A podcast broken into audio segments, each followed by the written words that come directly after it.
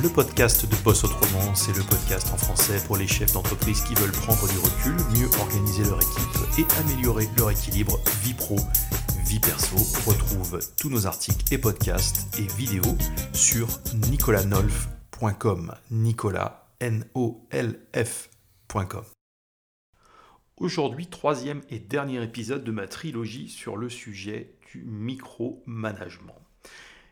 Et si derrière le micromanagement se trouvait tout simplement la peur pour le chef d'entreprise de ne plus être indispensable J'avais commencé dans mon premier épisode, il y a quelques mois, par te donner les clés pour reconnaître déjà les signes du micromanagement pour pouvoir commencer euh, à y remédier.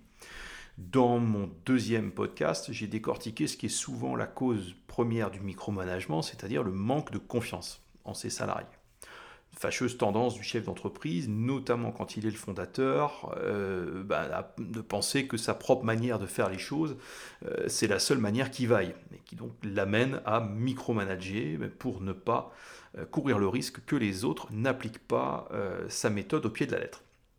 Alors, dans notre troisième et dernier épisode sur le sujet, je vais revenir sur une autre source du micromanagement qui est la crainte pour le chef d'entreprise de ne plus être indispensable à sa structure.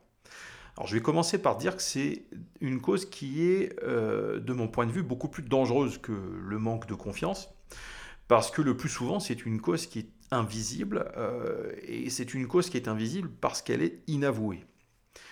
S'agissant du manque de confiance euh, et de la croyance que la méthode du patron euh, c'est la meilleure, euh, les dégâts causés peuvent être très importants, mais en général le diagnostic est assez facile. Le manque de confiance, il laisse des signatures visibles. Repasser derrière le salarié est toujours trouvé à redire sur son travail, les phrases qui indiquent qu'on va faire les choses soi-même et qui sont ponctuées par bah, ça ira plus vite, ça sera plus simple, ou bien j'aime mieux, j'ai l'habitude, etc. Donc toutes ces choses-là, on les entend, on les voit. Un chef d'entreprise qui micromanage par manque de confiance en son équipe, ça se repère euh, de loin. Le truc, par contre, est beaucoup plus pernicieux quand on micromanage par crainte de ne plus être indispensable à son entreprise. Voilà un truc que très peu de chefs d'entreprise sont prêts à avouer. Il y a plusieurs raisons à ça. La première déjà, c'est que c'est un petit peu ridicule. Hein, ça fait un peu euh, le mec qui situe euh, toute sa raison d'être sur Terre euh, dans sa seule vie professionnelle. Donc on se sent un peu couillon d'avouer qu'on a cette crainte de ne plus être indispensable au travail. C'est inavoué parce qu'on pense que ça va révéler un certain narcissisme. Hein, c'est comme si tu as l'air de partir du principe que euh, quelqu'un comme toi, sous-entendu, avec toutes tes qualités, bah, c'est forcément irremplaçable. Donc ça la fout un peu mal, ça fait un peu prétentieux. On jure également souvent le contraire devant tout le monde. Euh, il nous arrive de dire c'est merveilleux, je n'ai plus rien à vous apprendre. Hein, en mode euh, je peux quitter ce monde, mon œuvre est accomplie, mais sauf qu'on reste assis là. Donc très souvent on prétend exactement le contraire devant le monde. Et enfin, bah, parce que euh, on se lamente régulièrement qu'on bosse beaucoup trop. Et donc c'est pas très cohérent euh, d'un côté de se plaindre qu'on bosse beaucoup trop et de l'autre côté d'organiser soi-même euh, son indispensabilité en pratiquant le micromanagement. Donc bien souvent, on fera tout pour ne pas reconnaître que notre problème de micromanagement vient de là pour ne pas le reconnaître devant les autres, voire pour ne pas se l'avouer à soi-même. Donc déjà, premier constat, si c'est de là que vient le problème, on ne risque pas d'en guérir. Donc, comme toujours dans mes articles et dans mes podcasts, euh, j'en appelle à une dose d'introspection, si tu veux. C'est moins compliqué que ça en a l'air, l'introspection. Hein. C'est un grand mot, mais c'est même assez simple finalement. Si ça gratte un peu quand tu réfléchis aux choses, eh ben c'est que c'est de là que ça vient en fait. Si tu te demandes un tout petit peu à quoi tu vas servir si tu délègues, si ça te traverse l'esprit, bah, cherche pas plus loin. Si tu te dis, bah ouais, mais il va me rester, il va me rester quoi à faire si je délègue ça? Si tu en es là, cherche pas plus loin. La peur de ne plus être indispensable est un sujet pour toi. La question n'est pas la totalité de ce que tu peux faire pour ton entreprise, mais de ce que tu peux faire de mieux que quiconque pour ton entreprise. Donc déjà, déléguer, c'est te recentrer sur ta valeur ajoutée. Normalement, plus tu avances, moins les choses que tu peux faire mieux que quiconque relèveront de l'opérationnel. Au début de ton aventure, euh, quand tu as commencé à entreprendre, on est d'accord, tu as les mains dans le cambouis, tu fais tout, même ce sur quoi tu n'as pas de valeur ajoutée, parfois même tu fais des trucs pour lesquels tu n'es pas bon. Ça arrive tout le temps. Mais au début, ben, il faut bien les faire. Au fil du temps, recruter, ça sert normalement à ne plus faire ce qui ne relève pas de ta valeur ajoutée, c'est-à-dire ce qui peut aussi bien être fait par quelqu'un d'autre, voire ce qui peut être mieux fait par quelqu'un d'autre. À mesure que tu avances dans tes recrutements, il est essentiel que tu te recentres sur ce que tu peux faire toi mieux que quiconque pour ton entreprise. C'est le même principe que pour n'importe quel salarié finalement. Euh, normalement, ton community manager, ça doit, ça doit être le meilleur dans l'entreprise pour parler à la communauté. Ta responsable du service client, ça doit être la plus douée pour démêler les problématiques de SAV. Et ainsi de suite. Est-ce que tu la connais, ta valeur ajoutée, finalement? En tant que dirigeant, tu es sans doute le mieux à même de fixer des caps. Euh, tu es sans doute le mieux à même de voir plus loin que les autres, de prendre en compte des paramètres euh, plus macro que les autres. Tu es sans doute aussi celui qui représente le mieux l'entreprise, son histoire, sa vision, la place qu'elle a sur le marché au fil des ans, etc. À ce titre-là, tu es le meilleur interlocuteur pour les financeurs, pour les investisseurs, pour les partenaires potentiels, etc. Alors après, si ton cœur de métier te fait vibrer plus que ce type de, relations publiques, euh, c'est mon cas personnellement, bah, j'ai une bonne nouvelle pour toi. Euh, rien ne t'empêche de garder quelques tâches plus concrètes. Par exemple, euh, je continue de piloter moi-même le développement de mes gammes de produits.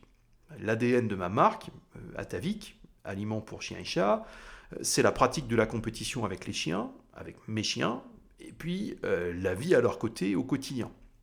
Ça fait presque 25 ans que je vis avec des chiens. Je m'occupe donc intégralement moi-même de la recherche de nouveaux produits et de nouveaux concepts. J'ai pas de chef de produit pour ça, j'ai pas de catégorie manager. J'en rencontre régulièrement sur des salons, chez les concurrents, euh, dans d'autres domaines que le mien quelquefois, et je vais te dire un truc, super prétentieux. J'en ai encore jamais croisé un seul ou une seule qui me donne l'impression d'être plus au clair que moi sur ces sujets-là. Sur le sujet du développement des gammes. Vers quoi est-ce qu'il faut emmener les gammes? Sur la qualité à rechercher, sur ce qui réussit le mieux à un chien, sur les partenaires industriels les plus compétents pour le faire, etc.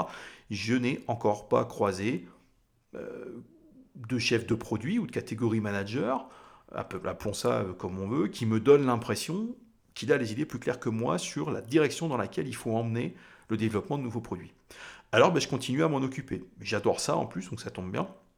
Donc visiter des unités de fabrication, découvrir euh, des évolutions technologiques qui permettent d'améliorer euh, encore la qualité des produits, euh, découvrir des fournisseurs de matières premières qui bossent encore mieux, etc. Ben, c'est moi qui monte dans l'avion, qui enfile la blouse et la charlotte, et puis qui arpente les salons, qui décide si oui ou non euh, cette nouveauté-là peut avoir sa place chez nous, ou cette technologie-là peut trouver sa place dans notre gamme de produits. Une fois qu'on la tient, la nouveauté, bah, le reste de l'équipe, par contre, se met en action, chacun dans son domaine de compétences, et je leur fiche une paix royale sur la suite du déroulement des opérations. Je ne dis pas que je n'aurai jamais de chef de produit, je dis simplement qu'à l'heure actuelle, c'est là que se trouve ma valeur ajoutée. Je fais donc en sorte de pouvoir y consacrer l'essentiel de mon temps et de confier, alors sans aucun état d'âme, tout le reste à mon équipe qui est bien meilleure que moi dans tous les autres domaines et qui a été embauché pour ça. Il y a quelques temps, j'ai un confrère entrepreneur qui m'a dit un truc qui m'a laissé euh, perplexe. Il m'a dit Je délègue, mais je garde quand même quelques ingrédients secrets euh, pour moi. Parce que je me dis que si je leur donne 100% euh, des clés, ils n'auront plus de respect pour moi. Alors le respect, selon cet entrepreneur, ne pourrait venir que du fait que le patron euh, sait un truc que personne d'autre ne sait.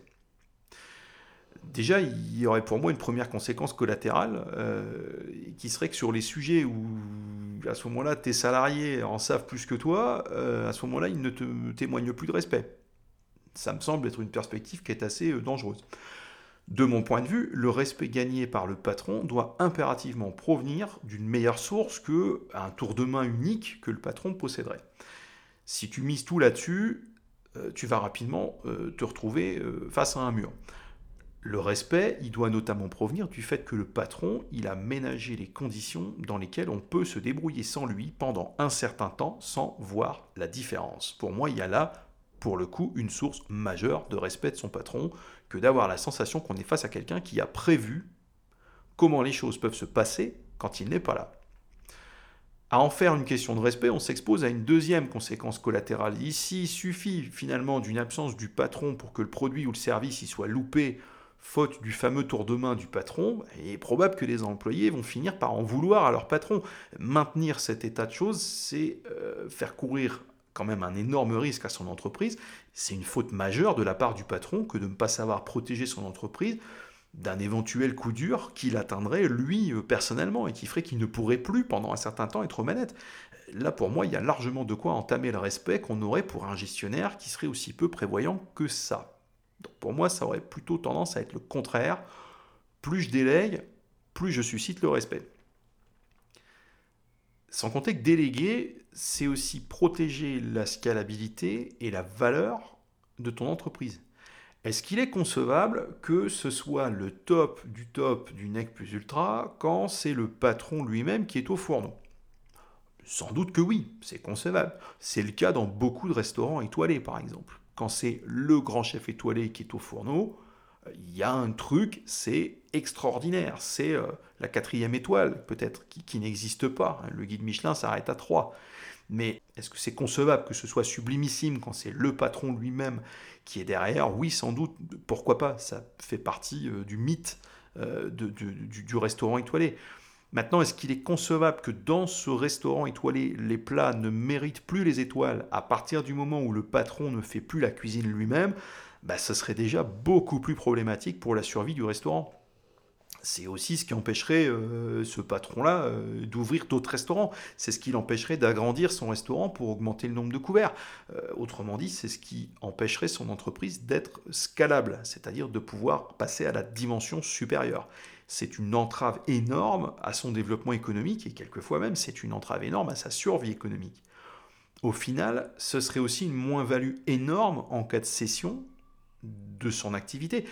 Qui irait racheter une entreprise qui ne tient que par la seule présence du patron euh, aux manettes?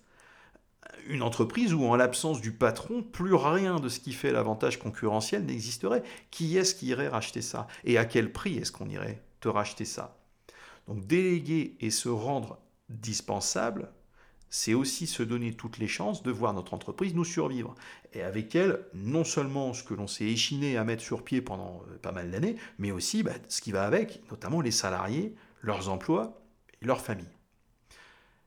Sans oublier que si on est obsédé par le fait de rester indispensable à son entreprise, on est condamné à très mal vivre ses absences et ses congés c'est le meilleur moyen de devenir infernal en famille, par exemple, parce qu'on culpabilise, et donc on est insupportable euh, dès qu'on doit laisser l'entreprise pour quelques jours euh, ou pour quelques semaines. Quand tu sais qu'en ton absence, on envoie les plats sans ton fameux ingrédient secret ou ton tour de main magique, bah, tu dors comment la nuit? Tu dors pas. Donc t'emmerdes tout le monde. Tu es insupportable pour ton entourage parce que tu es en stress permanent de savoir ce qui se passe euh, quand tu n'es plus là parce que tu as construit cette certitude d'être indispensable, au point que ça en soit une obsession, par conséquent, les fois où tu te trouves éloigné de ton entreprise, ben, tu vis plus. Et c'est une source de stress pour tout le monde, pour toi et pour tous les gens autour de toi. On dit, il y a un proverbe qui dit, des indispensables, il y en a plein les cimetières. C'est une manière de rappeler que déjà, peu importe à quel point on se croit indispensable, il arrive toujours un moment dans la vie, et pour le coup dans la mort, euh, où l'on n'est plus là. Mais on peut aussi trouver un rappel que le stress permanent de celui qui se croit indispensable euh, peut le conduire à ce cimetière-là euh, prématurément. Tranquillise-toi. Selon le stade où tu en es dans ton entrepreneuriat, tu as peut-être encore du mal à l'imaginer. Mais à mon avis, très rapidement, tu vas te rendre compte qu'être indispensable à ton entreprise, c'est la pire chose qui puisse t'arriver.